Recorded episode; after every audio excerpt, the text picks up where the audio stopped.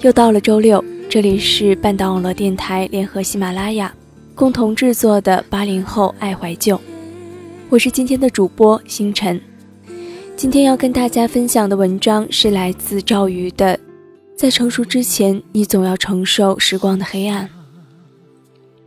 关于半岛的更多节目，大家可以关注微信公众号“半岛 FM”。前些日子，我买了些爱心香蕉，一来便宜，二来可以帮助那些辛苦的农民，便又多了些道义感。香蕉取回来才发现摘得早了，还没有成熟。在办公室里放了两天以后，丝毫看不出变化。有同事说要买一些熟香蕉和它们放在一起，会熟得快。想想觉得有理，香蕉们在一起，大抵也会交谈的。我便买了些熟香蕉，放在那几挂香蕉上。可是又等了两天，熟香蕉表面已经变黑，爱心香蕉却仍旧不为所动。大约是性格不合，谈判失效。同事查阅了资料，终于找到方法，将所有的香蕉装入两个纸箱里，并盖了厚厚的一层报纸，上面又搭了一块密不透风的布。两天以后打开来，发现最上面的一部分香蕉熟了。成熟的香蕉表皮发黄，根部微黑，失去了青涩时的好模样，像一个孕育过孩子的女人，面色泛着黄油脂，青春不在。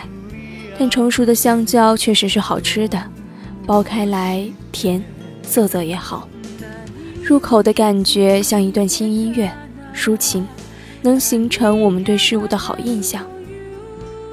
然而，没有成熟的香蕉还在下面。便又捂好了箱子，像是答应香蕉要保守一个秘密。看着那些没有成熟的香蕉堆在一起的感觉，突然觉得世间的事，它都如香蕉一般，从青涩到成熟的过程是如此不堪。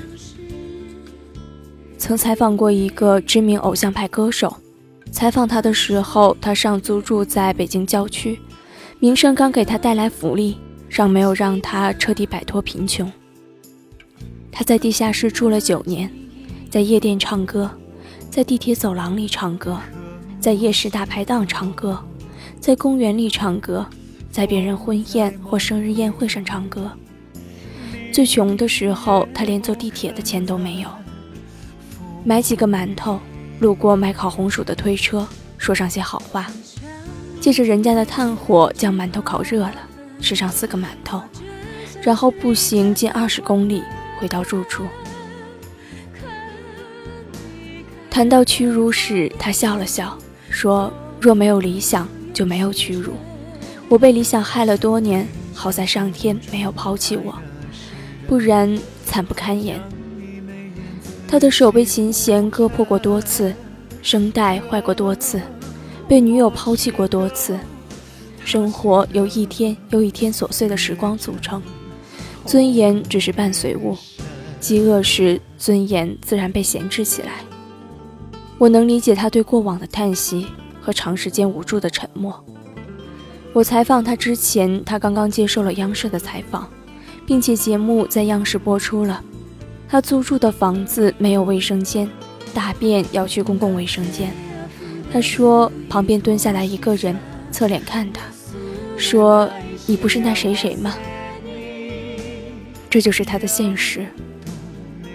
他最后说：“如果有一天我住到自己的房子里，我第一件事情是大哭一场。”看着他安静的脸，我想这是要祭奠他曾经不堪的青春吗？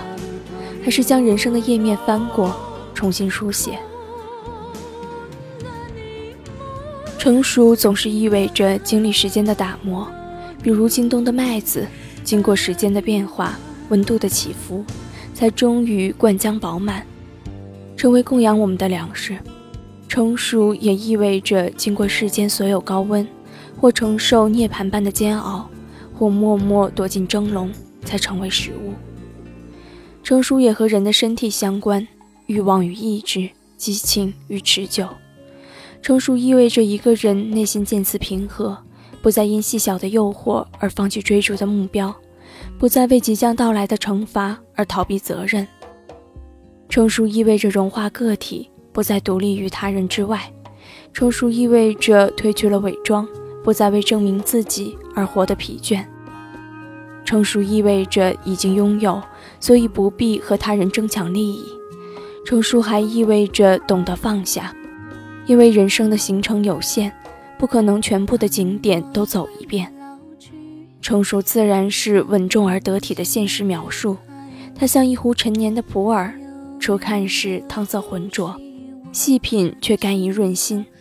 一杯熟普洱可以安心静气。茶本来也是青色的叶片，是时间用慢火将一个生涩的茶饼暖热。这样饮一杯熟普洱，我们仿佛和一段旧光阴在对话。我们会瞬间进入安静，觉得平淡也是欢喜。日常生活的逻辑，我们总是以为那些光鲜而耀眼的人，从未遇到生活的窘迫。其实，哪一个人没有经历过如香蕉一样的青涩时光呢？那些不为人知的努力，那些浸满了汗水和泪水的辛酸，正像被捂在箱子里的香蕉一样，在成熟之前，在味道变得美好之前，沉默无助。